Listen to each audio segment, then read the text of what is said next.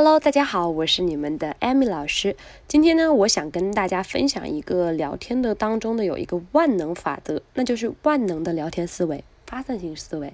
那么，我们来跟大家分析一下什么是发散性思维。最近啊，有很多兄弟反映，在跟女生聊天的过程当中，他的大脑就一片空白了，不知道该去说什么。也不知道自己该去回什么，这就是因为他没有发散性思维的原因。今天呢，大家好好听一下我这个音频，听好这节课，我教你们怎么拥有发散性思维，怎么练习。比如说，你随便给你一个词语，你可以联想出来一堆，哪怕是和这个词语没有什么太多联系的事情，这个就叫发散性思维。我们要讲发散性思维的第一个点就是男女思维的一个差异。男人是线性思维，也就是我们经常学的直线思维，永远都是一条直线冲击。女人呢是发散性思维，网状思维。比如说你今天跟他提到，哎，有个女生什么什么，你只是想跟他分享后面的事情，可是他就会就着这个女生想，你是不是跟这个女生有关系？这个女生是不是撩了你什么什么的？这个呢就是发散性思维。男人的线性思维啊，会有的时候在聊天的过程当中太直，导致女生没有办办法接受。女人的发散性思维，比如说她说她来大姨妈了。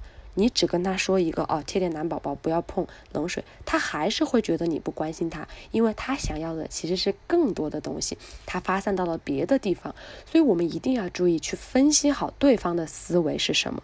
我们如果也用发散性的思维去跟女生聊天的话，你们的聊天会变得非常有趣，而且女生也会觉得你能关心到她。接下来呢，我来给大家布置几个练习，大家也可以在私下呢来进行一下发散性练习。首先，第一个是拆字法，我来跟大家分享一下拆字法。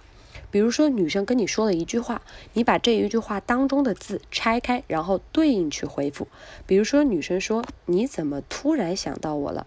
诶，这个时候你就可以问你。我们首先来拆分一下这个字，难道别人也经常想到你吗？好，我们再来看一下。突然，什么叫突然？我昨天晚上做梦还想到你了。哎，我们就可以这样去回复他，让他觉得你对他的每一个字都很有意思。再来一个想到，我们再来把这个拆分一下，你可以回复他一句。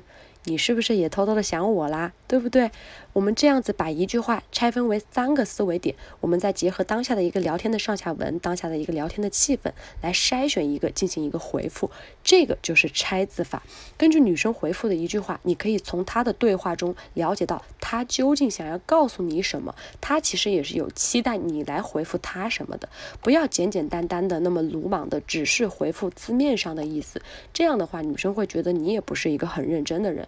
关于拆字法呢，这个也是要根据适当的情境中，我们来做一个回应的。你可以把你跟女生聊天的一些问题发给我，我根据你们聊天的一个语境来告诉你该怎么使用拆字法。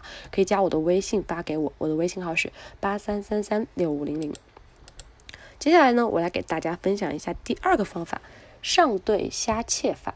这个上对下切法呢，其实就是一种归类法。我跟大家举一个例子哈。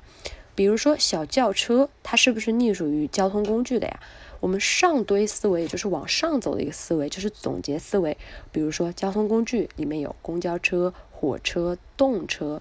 平行思维呢，就是一种联想思维，同一类型的，比如说越野车呀、单车呀，对不对？下切思维呢，就是指的更细化它，日系车、德系车、国产车。